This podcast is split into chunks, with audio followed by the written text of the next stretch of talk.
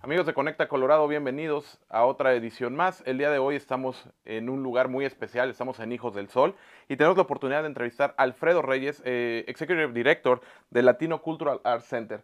Alfredo, bienvenido, muchas Buenos gracias días. por estar con nosotros. Claro que sí, Alan. Muy temprano, sabemos que tienes una agenda muy ocupada, estás planeando varias cosas que nos vas a platicar durante, durante estos minutos que vamos a estar contigo. Pero gracias por tomar el tiempo. Claro que sí, con mucho gusto. Es un honor poder estar aquí contigo esta mañana y poder compartir más acerca del Centro Cultural. Muchas gracias. Me parece muy interesante lo que están haciendo aquí porque muchas veces dentro de, nuestra, dentro de nuestras culturas latinoamericanas tenemos mucha riqueza cultural. Tenemos un sinfín de expresiones artísticas, tenemos un sinfín de muestras en las que eh, podemos como eh, expresar nuestra identidad latinoamericana. Si bien somos diferentes países con diferentes culturas, tenemos muchas cosas en común. Y a veces llegas aquí a Estados Unidos y, y- y falta esa parte como de esa identidad.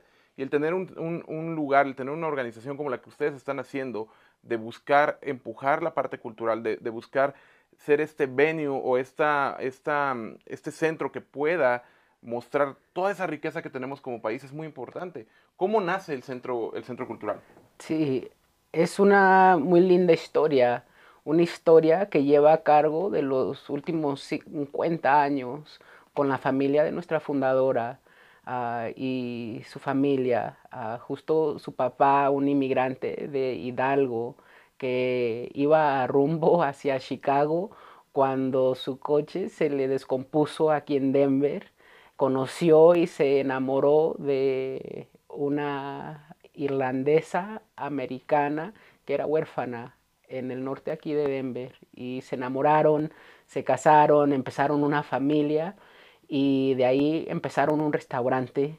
El restaurante creció y empezaron una compañía industrial de comida y su papá, don Luis Abarca, le encantaba cotorrear con artistas en los 60, 70, un periodo muy especial en la historia de Denver, donde había mucho activismo, movimientos sociales que estaban liderados por jóvenes y artistas estaban al frente de ese movimiento. Y a don Luis, para poder apoyar a sus amigos, que en ese entonces eran jóvenes, ahora como Emanuel Martínez, Carlos Fresques, Carlos Sandoval, eran jóvenes en ese entonces, pero para poder apoyarlos les compraba piezas de arte y usaba esas obras para poder decorar las oficinas del negocio.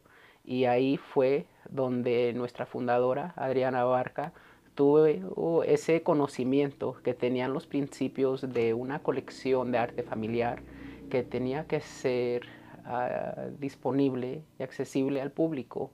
Una colección muy única en esta región, entre una de las colecciones más curadas, más bonitas de artes mexicanos, chicanos en esta área, y entre las buenas raíces que la empresa ah, había crecido, eh, creó esa idea, ese concepto para un campus cultural dedicado al arte, al empoderamiento económico y al cambio social. Y eso, Alan, es algo que nos distingue como organización, que se trata mucho más del arte para nosotros. Para nosotros el arte y la cultura van mano a mano con el cambio social, con el empoderamiento y el desarrollo económico. ¿Cómo es que a través del arte podemos a resolver problemas de salud mental, del abuso de drogas, cómo es que podemos crear buenos trabajos hacia la economía creativa, ya que en Colorado la economía creativa genera 16 billones de dólares en ganancias. Y poder asegurarnos que a través de nuestra programación, de nuestras colabor- colaboraciones, que estemos preparando a nuestros jóvenes, a nuestros artistas, a maestros, a maestras, para que puedan compartir en esas ganancias. Me parece muy interesante porque acabas de, de tocar varios puntos. Esta historia me, me- gusta muchísimo porque de nuevo pone eh, la historia de muchos latinos aquí en, en Estados Unidos, ¿no? Latinos que vienen con una, con una idea de llegar a lo mejor a algún lugar y en el camino van visitando ciudades donde se enamoran de la ciudad, se enamoran eh, estas historias de amor y de repente deciden establecerse ahí y hablamos de que no es una, no son dos, son miles de historias las que de repente... Millones. millones de historias en las que llegas y dices, ok, ya estoy aquí y a lo mejor puedo empezar a hacer un negocio. Que en muchas ocasiones es completamente diferente a lo que hacíamos en nuestros países de origen. Pero llegas aquí y este país te da la oportunidad de hacer lo que tú quieras hacer. Te da la oportunidad de, de si estás dispuesto a trabajar duro, y eso es algo que nuestra gente sabe hacer, nuestros latinos sabemos trabajar duro, sabemos estar aquí, somos gente que siempre está buscando cómo hacer, hacerse para adelante.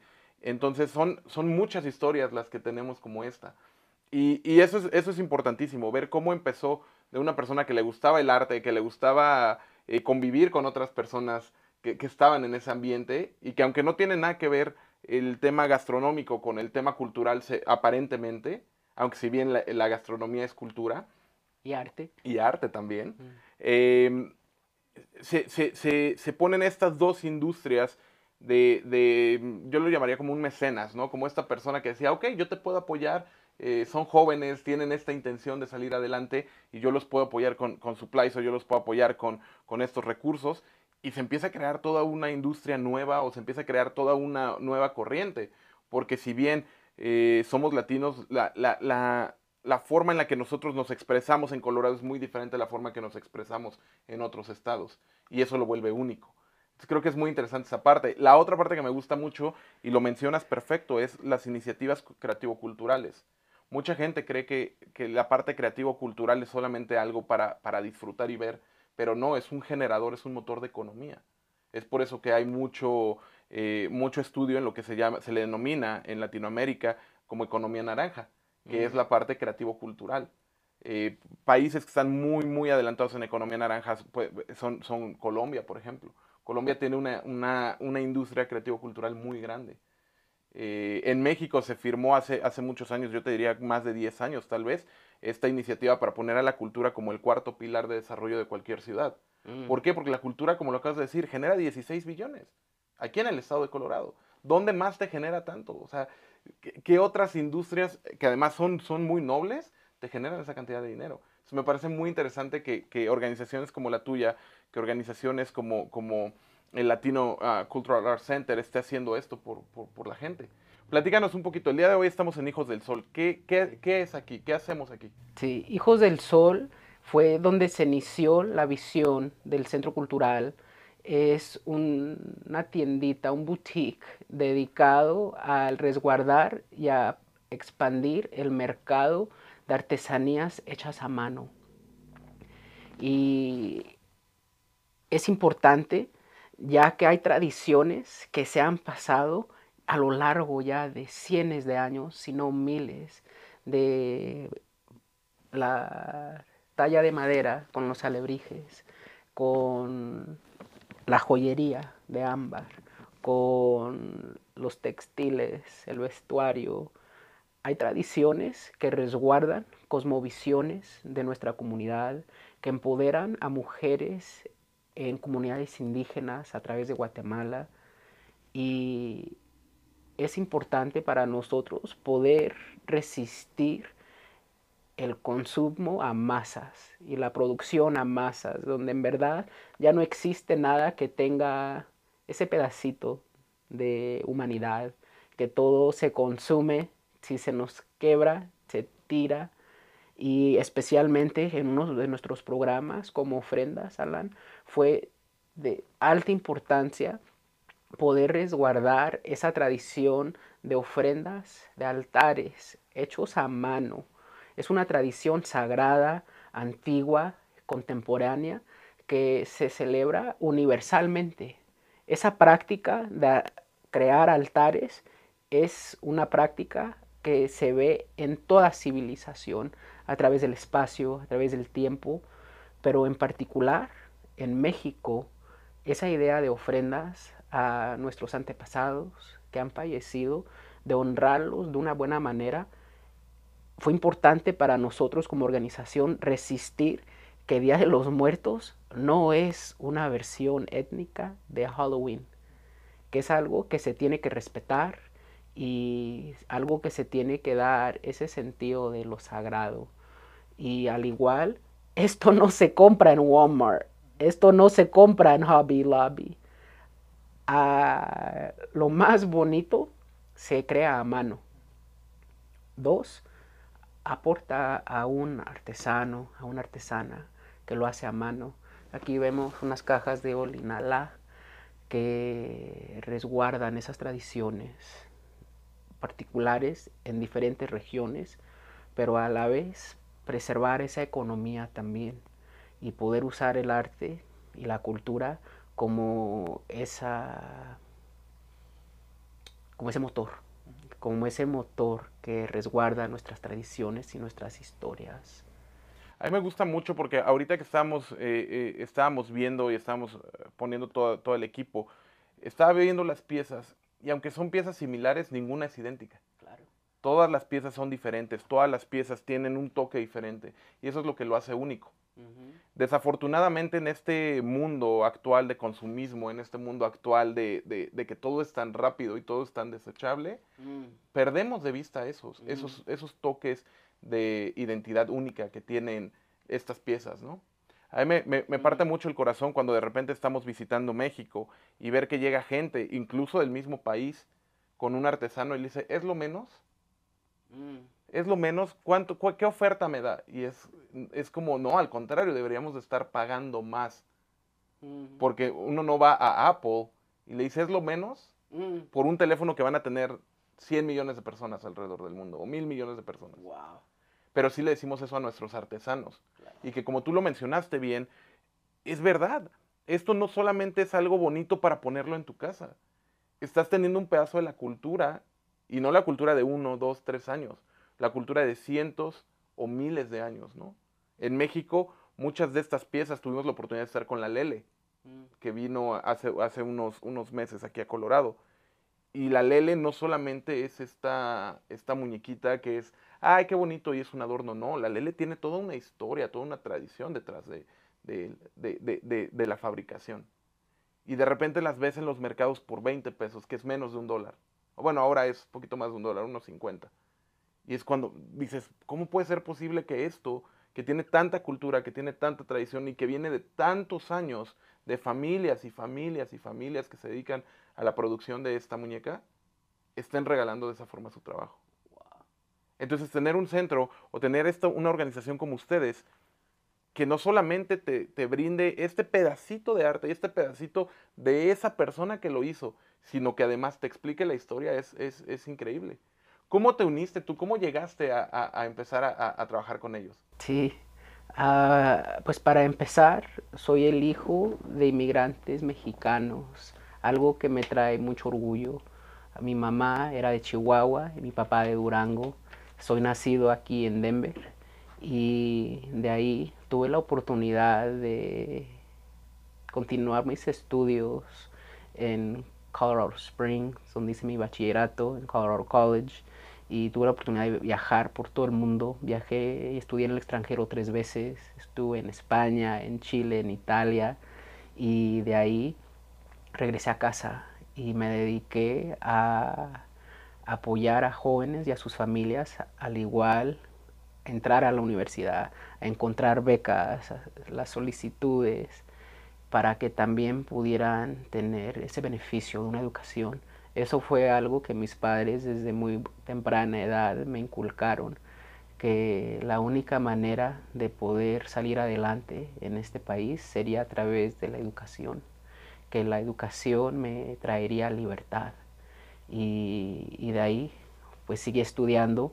Cuando estuve en la escuela secundaria ah, en Denver South, me gané una beca que fue establecida por Bill y Melinda Gates de Microsoft que pagaron cuatro años de mi bachillerato, que pagarían dos años de maestría y otros cuatro años hacia el estudio doctoral. Fui uno de mil estudiantes en ese año que recibió esta beca. Y esta beca la fundaron por 20 años, donde por 20 años mil estudiantes fueron elegidos a través del país. Y durante mi maestría en CU Boulder fue donde tuve la oportunidad de conocer a nuestra fundadora a través de una amiga mutua que reconoció que mi carrera estaba empezando a, florecer en el arte, en el desarrollo comunitario, en el desarrollo de jóvenes, en la educación, y nos introdució. Y de ahí me contó la historia de su familia y de esa visión de un centro cultural dedicado al arte, al cambio social, al empoderamiento económico. Y me preguntó, Alfredo, ¿estarías dispuesto a dedicar tu tesis a hacer una investigación comunitaria para identificar algo que no se estaba haciendo localmente, para que este concepto pudiera de ahí nacer y establecer esas raíces. Y le dije, ¿estás segura? Sabes que tengo que hacer este proyecto por obligación, ¿no? Si no, no me gradúo. Y me dice, sí. Y de ahí empecé a enfocarme en el desarrollo cultural. ¿Qué significa para un país, para una ciudad, para una comunidad enfocarse en el desarrollo cultural? Y aprendí ahí que la cultura tiene esos vínculos económicos, políticos, sociales, democráticos y me enfoqué en, crear ese concepto que se convirtió en el centro cultural. Y de ahí le entregué el concepto y me fui por cuatro años del estado.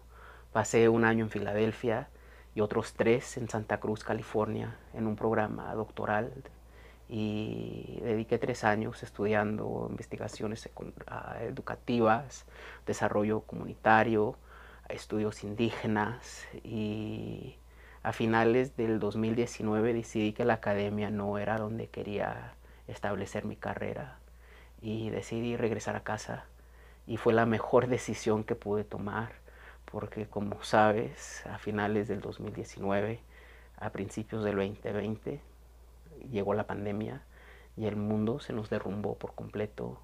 A los cinco meses que llegué a casa falleció mi papá. Al año y 18 días falleció también mi jefita. Y fue en esos momentos donde este proyecto y el Centro Cultural me dio ese sentido de poder tener algo que me anclara y de ahí nació nuestro programa de ofrendas, de poder ofrecerle a nuestra comunidad esas tradiciones pero al igual, ¿cómo es que entre familia podemos llegar a aprender a tener conversaciones, conversaciones de pérdida, de luto? En una sociedad dominada por tanta pérdida, por tanta violencia, por tanta discriminación, si no tenemos esas herramientas culturales, ah, psicológicas, de poder tener conversaciones abiertamente, de nuestra salud mental, especialmente como hombres. Si como hombres no podemos tener esas conversaciones de, sobre nuestra salud mental, de cómo llegamos a sanar, perdimos nuestra dirección. Y una sociedad que no puede sanar y procesar ese trauma se estanca. Y de eso depende nuestra opresión como una comunidad. Y y sí, para responder tu pregunta directamente, fue a través de relaciones personales, de mucho estudio, de creer que el arte es mucho más que arte, sino una manera de inspirar al público, de crear poder, de poder tener una comunidad potente, orgullosa, que sabe su lugar que sabe que son los descendientes de un legado de excelencia, que son descendientes de un legado de genios, que nuestra, nuestros descendientes diseñaron ciudades que estaban alineados a las estrellas, hombre. Pero esto no se nos educa como niños. Al contrario, las narrativas y los mensajes que se nos dan que somos los descendientes de violencia, de pobreza, de esclavitud, que no tenemos nada de lo cual podemos estar orgullosos. Y en eso fue donde se inspiró mi carrera, de poder compartir ese legado, de poder inspirar a la próxima generación para que no se nos deje atrás, porque lo peor que puede pasar en este país para nuestra comunidad es ser la mayoría en términos de números, pero no tener liderazgo. no tener ese atendimiento educativo, eso sería lo peor para nuestra comunidad. Ser la mayoría sin dirección, sin liderazgo, y ahí está anclado el centro cultural. Tocaste varios puntos muy importantes. Me quiero regresar un poquito con tu historia personal.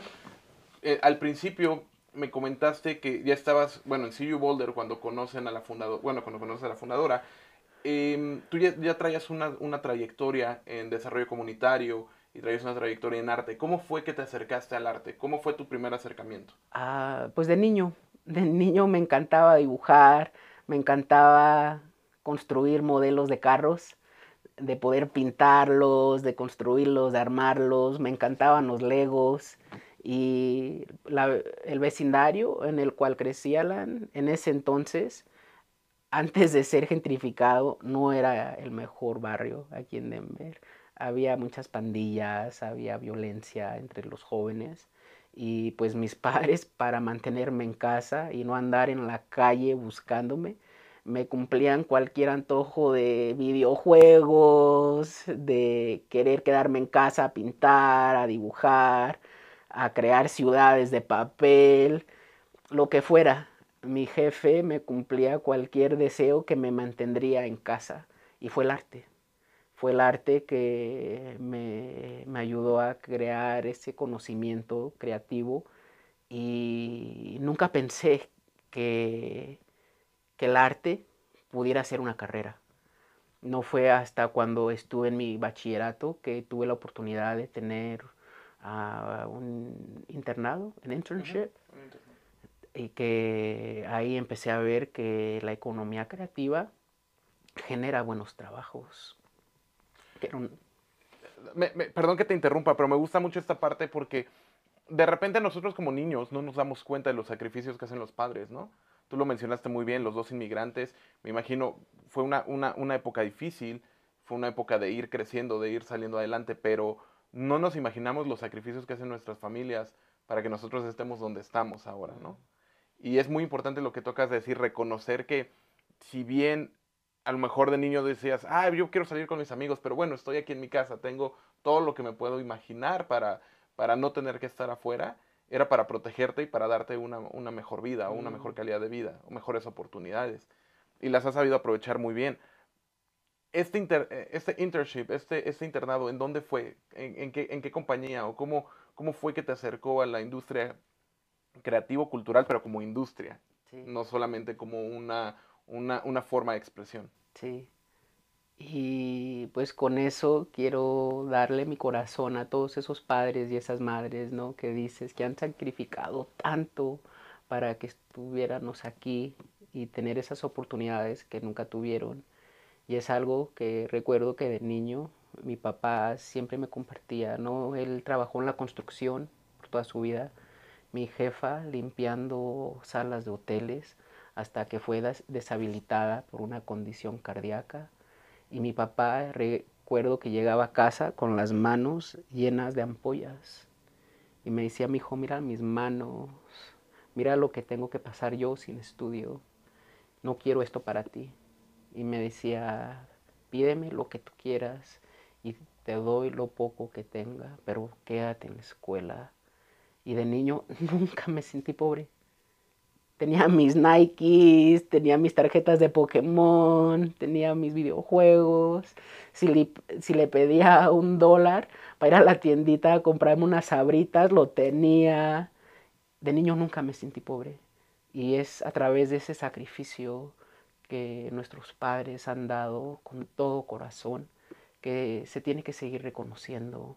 Y como jóvenes, tomar ventaja de eso y veo que ahora es mucho más difícil tener una familia en esta ciudad donde cada día los precios aumentan. Y, y sí, mi corazón va a todas esas familias inmigrantes. Y la conexión, para responder a tu pregunta, fue a través de la fundación de Denver, the Denver Foundation donde tenían un programa de internados con organizaciones sin fines de lucros. Y de ahí solicité ser parte de ese programa. Y en ese entonces tuve la oportunidad de hacer un internado con Platform, se llama la organización, que está dedicada al desarrollo juvenil a través del arte, o con el senador Bennett, que en ese entonces acababa de ser promovido de superintendente de las escuelas públicas y quien había conocido a través de diferentes eventos cuando era joven. Y fui a, una entrevista con su oficina y después me dijeron, ah, chido, en cualquier área de enfoque que quieras trabajar aquí para el senador, te la damos. Pero primero tienes que venir a aprender cómo escribir como el senador. Y algo de eso no, no, me, no me latió. No me latió. En ese entonces tendría unos 20 años, 19 años, donde apenas comenzaba a formular mis pensamientos propios, mis propias perspectivas del mundo, mis propios valores. Y, no, me, no me latió, ¿no? Que en ese momento tan crítico de mi desarrollo personal tendría que aprender a escribir como alguien más o a pensar como alguien más, donde yo quería pensar por mí mismo y decidí tomar el internado con Platform para poder tomar todas esas experiencias que había tenido de viajar al extranjero, de estudiar política, filosofía, sociología, astronomía, todo eso que acababa de aprender en la universidad, de poder compartirlo con los jóvenes. Y ahí fue donde vi el impacto que podría tener el arte en ese sentido de desarrollar orgullo en nuestros jóvenes. Y de ahí fui invitado a, a, ser parte de la junta directiva de la organización Platform. Hice eso por dos años. Y ahí fue donde vi cómo funciona organización sin fines de lucro, especialmente dedicada al arte. Y algo que aprendí después es que cuando se dice que uno es una organización sin fines de lucro, eso no significa que no generas dinero, sino que se vuelve a reinvertir en la programación, se vuelve a reinvertir en la visión y no darse a shareholders. Sí, no se, no se le da a los inversionistas, sino se vuelve a aplicar en lo que es el, motivo principal o el objetivo principal de la organización. Exacto. Y, y, justo ese es el, ese es el desconocimiento o es el, eh, esta, esta como falla en la comunicación que muchas veces dicen, ah, sin fines de lucro, tiene que ser, em, no, no voy a generar dinero, porque eso escuchaba el otro día en una, en una reunión, me decía una chica, yo llevo trabajando 20 años en organizaciones sin fines de lucro y, y, yo sé que no hay dinero en esas organizaciones. le decían, no, yo creo que más bien te ha tocado trabajar en las incorrectas, porque es algo que puede generar mucho dinero.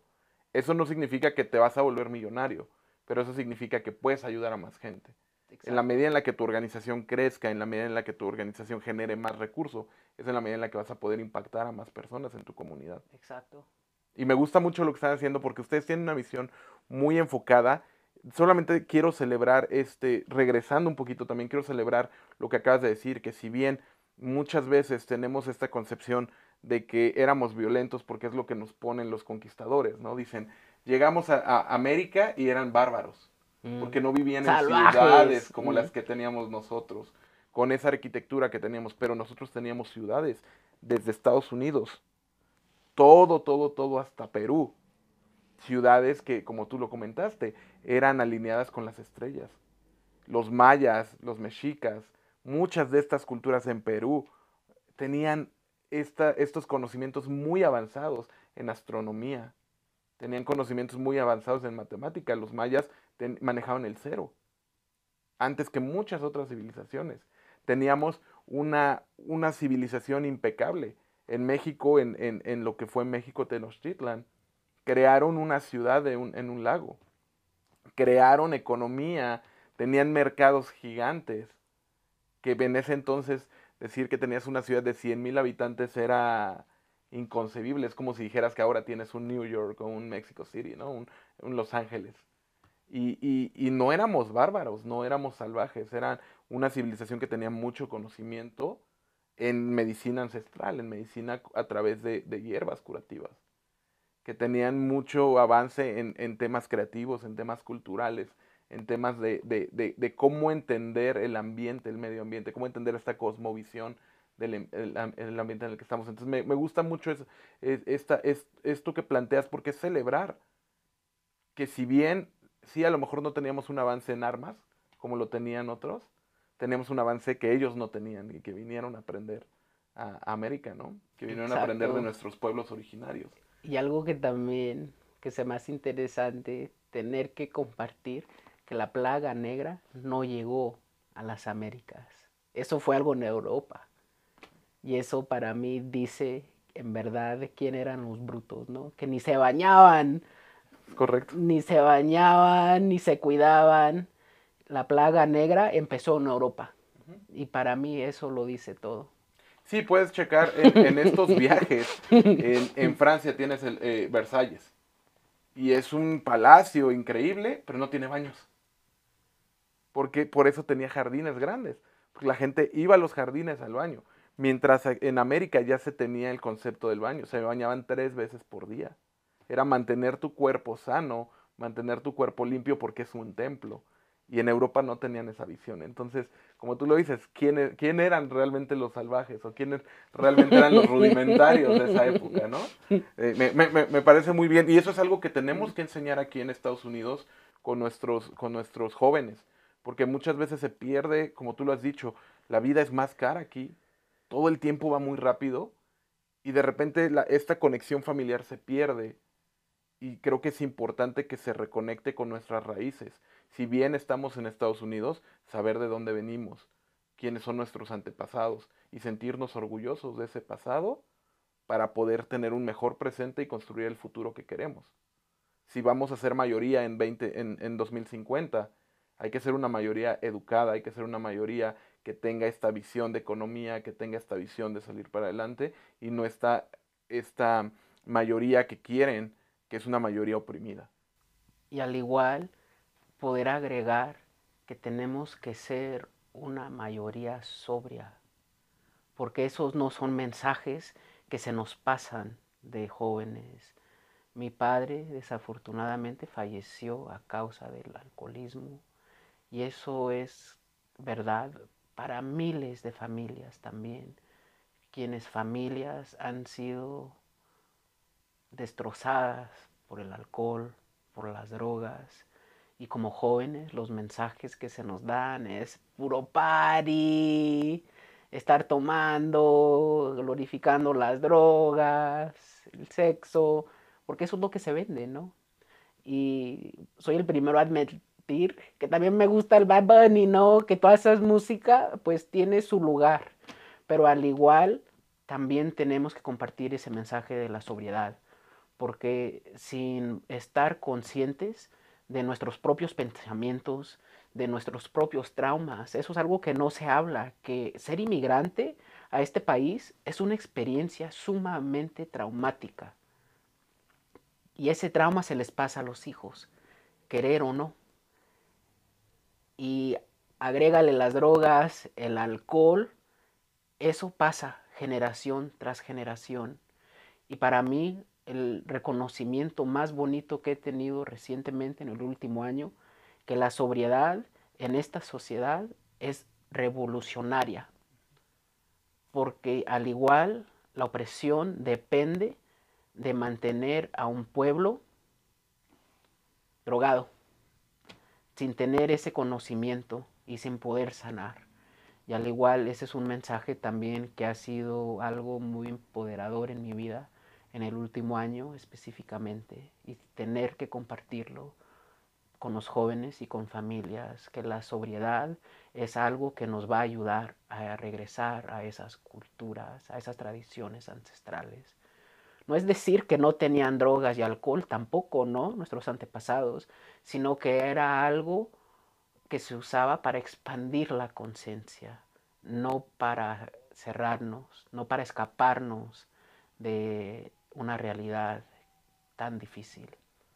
Y agradezco mucho esas, palabras, Alfredo, porque es reconocer y es ver cómo está esta sociedad y desafortunadamente en los barrios que tienen más carencias o en los barrios que tienen gran presencia de minorías es donde tienen más dispensarios, es donde tienen más eh, licorerías. Y de repente vas a otros vecindarios que tienen mayor calidad económica o tienen mayor desarrollo eh, y, no ves tantos, tantos lugares, tantas licorerías. Entonces es reconocer por qué en unos hay y en otros no. Si bien eh, de jóvenes yo, yo, yo tuve mucha fiesta y, salíamos y demás, es reconocer también es, en, qué momento es lo estás usando para divertirte o lo estás usando para, para escapar de tu realidad. Y lo que tú decías, ¿no? Estos traumas o este tema de salud mental, a veces buscamos los escapes y esos escapes no son soluciones. Son, están ayudando a que el problema se haga más grande. Exacto. Muchas gracias por compartir eso. Sí, claro. Claro que sí. Alfredo, vienen cosas interesantes, vienen cosas grandes, están trabajando en las bodegas. Platícame un poquito más de eso. Pues gracias por esa oportunidad, porque las bodegas es un proyecto del cual estoy tan orgulloso, Alan. Ah, será la próxima expansión del campus cultural que llevamos a cargo aquí en la ciudad de Denver. Son dos bodegas que se nos donaron por nuestra fundadora y la directora de nuestra junta directiva, Adriana y estas bodegas fueron valuadas a 1.4 millones de dólares. Y esa contribución inicial fue lo que nos ayudó a poder recaudar ya casi 5 millones de dólares hacia la construcción completa de estas bodegas donde vivirán nuestra programación en el arte visual y digital Habrán cuatro aulas para la educación donde vivirá nuestro programa de ofrendas, nuestro programa de consejería para el arte público, habrán dos estudios para artistas, habrá un centro de multimedia, habrá una cafetería, un café y ese espacio será abierto al público, donde vivirá nuestra misión de utilizar el arte hacia el cambio social y el empoderamiento económico. Y eh, les quiero hacer la invitación a tu público, a Conecta Colorado, a que se unan a nosotros cada jueves, empezando en agosto de las cuatro y media a las seis y media. tendremos recorridos públicos, open houses, open houses, para que vengan a ver el espacio en su forma más brutal, ¿no? Pero para que vean la visión, para que vean dónde empezamos y para que vean que estas bodegas les pertenecen a ustedes. Como una organización sin fines de lucro, eso significa que estas dos bodegas le pertenecen a los jóvenes, a los artistas, a nuestros maestros, maestras y a familias. Y algo que se me hace tan especial de este proyecto, Alan, será uno de los primeros edificios comerciales que sea completamente eléctrico. No va a funcionar con nada de gas para que el edificio por sí sea una herramienta de la cual nuestra comunidad pueda aprender cómo poder contribuir hacia ese futuro más sostenible. ¿Cuáles son los cuáles son las iniciativas y los rebates que están disponibles a través del gobierno federal, estatal de la ciudad para que en sus propias casas puedan ah, contribuir hacia esa electrificación y poder ahorrar al final del día, porque Alan, el gas solo va a seguir subiendo de precio. Y al final del día, ¿quiénes son los que van a estar pagando más? Los pobres y las comunidades de color que no pueden ponerle paneles solares a sus casas o pompas eléctricas y es algo que en estas conversaciones del cambio ambiental, que también se les olvida a mucha gente, ¿no? Que estas conversaciones de cuidar por la madre tierra no son nada nuevas. Nuestros antepasados son los originarios que cuidaban de estas tierras. ¿Cómo es que a lo largo de miles de años preservaron ese balance ecológico, donde supieron su lugar en esta tierra, de cuidar por el planeta, de cuidar por los recursos naturales? Pero en los últimos que 400 años del colonialismo destruyeron el planeta. ¿Y cómo es que ahora, utilizando las tecnologías modernas, con esas cosmovisiones antiguas, que podemos crear ese futuro más sostenible. Y, y sí, estamos a punto de recibir nuestros permisos de construcción. Aquí con el favor de creador los tenemos como en dos, tres semanas y teniendo que seguir recaudando fondos para que podamos empezar la construcción antes de final del año. Y con el favor de Dios lo abrimos como en un año, año y medio. Eso es muy interesante porque yo invitaría a todos a que vayan a estos recorridos que van a tener, porque va a ser un campus completamente moderno, va a ser un campus que es para, para ustedes, es para la gente, es para los latinos en Colorado, y, que vean dónde empieza y en dónde va a terminar, y esta misión tan importante que tienen, ¿no? De, de ser este centro de desarrollo para, el arte, para la cultura, para los latinos, para los jóvenes. ¿Cómo desarrollamos? Em, o cómo podemos expandir y que si, si, tienes este deseo de, ser artista, ahí van a estar los medios y hay mucha gente atrás de, todo este proyecto. Yo invitaría a todos a que vayan, a que, a que tomen esta oportunidad de visitar el espacio porque va a ser un, es, un espacio grande, tuve la oportunidad de ver las dimensiones, es un espacio muy grande, es un espacio que, que va a tener muchas cosas para la comunidad. Sí, serán aproximadamente 10.000 pies cuadrados. Y al igual me gustaría clarificar algo, Alan, y eso es cómo definimos el concepto de la latinidad, ¿no?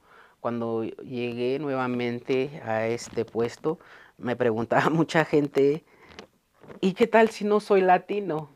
Y les decía, nah, pues está bien, no te preocupes, mi pésame, pero está bien. Y de ahí lo definimos de una manera geopolítico, que ser latino es ser indígena, es ser africano, ser de Asia y ser europeo. Y dentro de esa hibridad hay espacio para todos. Si no es uno latino, al igual mejor, ¿no? Porque nos da esa oportunidad de crear esos puentes de conocimiento. Y es en esos puentes de conocimiento donde nuestra diversidad se hace una arma que nos protege, sino algo que nos divide. Y, y sí, eso es algo que se me hace muy importante, que como latinos hay una diversidad infinita, como lo mencionaste al principio de nuestra ah, conversación, pero al igual verlo así. Ser latino es africano, es indígena, es asiático, es europeo, y siempre evolucionando. Y dentro de ese concepto de la latinidad hay espacio para todos me, gusta mucho esa clarificación porque es algo que queremos hacer nosotros en, Conecta Colorado. En México tienen este dicho, ¿no? Que los mexicanos nacen donde quieran. Mm. Y es, y es este sentido de que ahora se ha hecho muy viral este niño afroamericano que lloraba porque él quería ser mexicano. Ah, sí, lo vi. Y le decía a su mamá, pero es que tú eres africano, no puedes ser mexicano. Y él decía, yo quiero ser mexicano. Y porque el quiere quesadillas. quería una quesadilla. el razonamiento del niño es porque su mejor amigo es mexicano y él comía quesadillas y él quiere comer quesadillas. Y al niño lo invitó la selección mexicana a uno de los partidos que tuvo. Y eso nos hace recordar que esto que dicen los mexicanos es cierto. El mexicano nace donde quiera y yo lo expandería a el latino si nos vamos a la raíz de qué es eh, la latinidad, es porque viene del latín. Si hablas francés, si hablas eh, español, si hablas otros idiomas que vengan de la raíz romance, de la, de la raíz latina, eres latino per se. Pero se ha usado esa palabra solamente para Latinoamérica. Pero yo les digo, latinos somos todos, porque si bien tenemos esta diversidad cultural, como tú lo acabas de decir, en lugar de, ser, ah, yo soy latino, tú no eres latino, entonces te excluyo. No, es, vamos a abrir estos puentes de comunicación. Lo decían en la, tuvimos la oportunidad de estar con el Sister Cities en la apertura, en la inauguración de Taste of Mexico en Larimer Square. Y lo, y lo planteábamos ahí, el, el, este tipo de eventos es el ser este puente de comunicación entre la cultura anglo y la cultura mexicana en ese aspecto, o la cultura latina en este contexto, y es ser ese puente, porque muchos de estos problemas o de estos obstáculos que tenemos, que estamos viviendo como sociedad, se resolverían si, si existe más diálogo. Y, y lo dicen muchos chefs, si nos sentáramos a la mesa y compartiéramos a través de esta comida, se resolverían muchos de los conflictos internacionales que tenemos a través de tratar de comunicarte en lugar de excluir a la gente. Y es algo que vemos más y más en la comunidad o más y más en este mundo. Es el yo soy de un color, tú eres de otro color, yo soy de un partido, tú eres de otro partido. Entonces es aislarnos, es separarnos. En lugar de decir yo soy humano, tú eres humano, podemos unirnos y podemos conocernos y podemos ser, eh, ser amigos y podemos de ahí eh, generar lazos. Sí. Y al igual me gustaría agregar que esto se trata de temas de identidad y algo que se me hace muy interesante, que como humanos nos hemos forzado a tener una definición de identidades muy rígida, donde solo puedes pertenecer a un lugar. Eres mexicano o eres americano, o eres hombre o eres mujer, eres de aquí o de allá sino que la naturaleza no depende de esas restricciones, ¿no? La naturaleza está consciente de la paradoja, que puedes pertenecer a través de varias fronteras, que puedes tener varias identidades, que puedes ser de aquí y de allá y de aquí y de allá también a la misma vez. Si vemos en la física cuántica, vemos que la experiencia, que la materia, puede existir en todo sitio. Puede existir como partículo o como ola a la misma vez. Sino que nosotros demandamos que somos una cosa y solamente una cosa. Eres republicano o demócrata, eres de la izquierda o de la derecha. Y esas divisiones tan rígidas no dejan espacio para esa conversación que tenemos que tener. Y al ver que la identidad es algo que se respeta, ¿no? Que sea la gente que lo quiera hacer, cuando quieran, con quien sea, que se definan como quieran.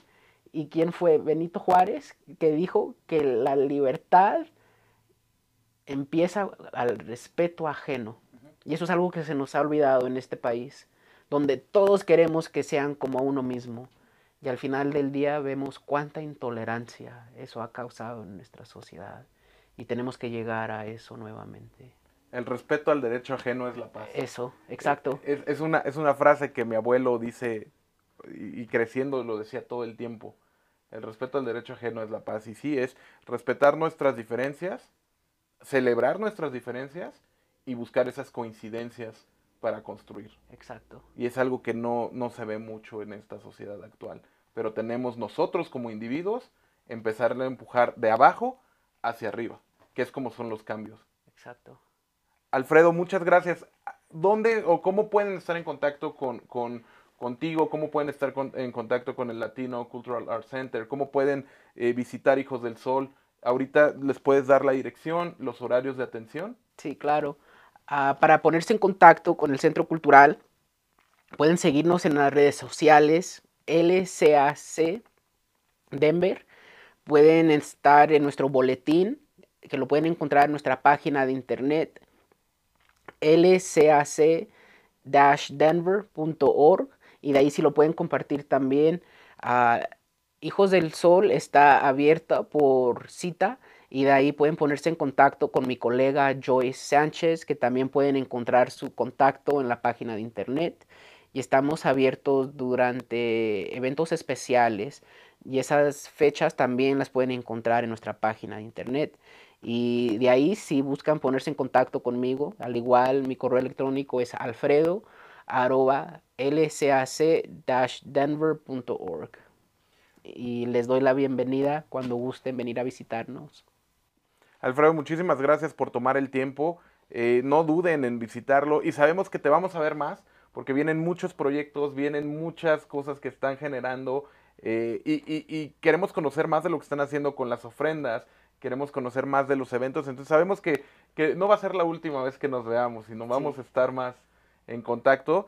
Y quiero agradecer a todas las personas que nos están viendo, quiero agradecer a Panamericana Miria, que es nuestro patrocinador, y invitarlos a que si quieren conocer más de Latino Cultural Arts Center, lo pueden hacer a través de los medios que Alfredo ya nos, nos compartió, y no se pierdan estas visitas a las bodegas, porque de verdad es, van a quedar impresionados y van a querer sumarse a todo este gran trabajo eh, porque se siente un orgullo al ver lo que están haciendo. Quiero invitarlos a todos, eh, agradecerte por el tiempo, sabemos que estás muy ocupado con todo lo que están haciendo ahorita en las bodegas y con el, con el centro, pero muchas gracias por este tiempo y pues los invitamos a que, a que compartan y que nos sigan en todas nuestras redes sociales. Recuerden, Conecta Colorado quiere traer más historias como esta, quiere traer más herramientas para que podamos nosotros como latinos, 100% en español, podamos generar lo que queramos. Si queremos ser business owners, si queremos ser artistas, si queremos ser músicos, lo podemos lograr. Queremos traerles las herramientas y a las personas adecuadas para que puedan lograr esos sueños por los que tanto están trabajando. Muchas gracias.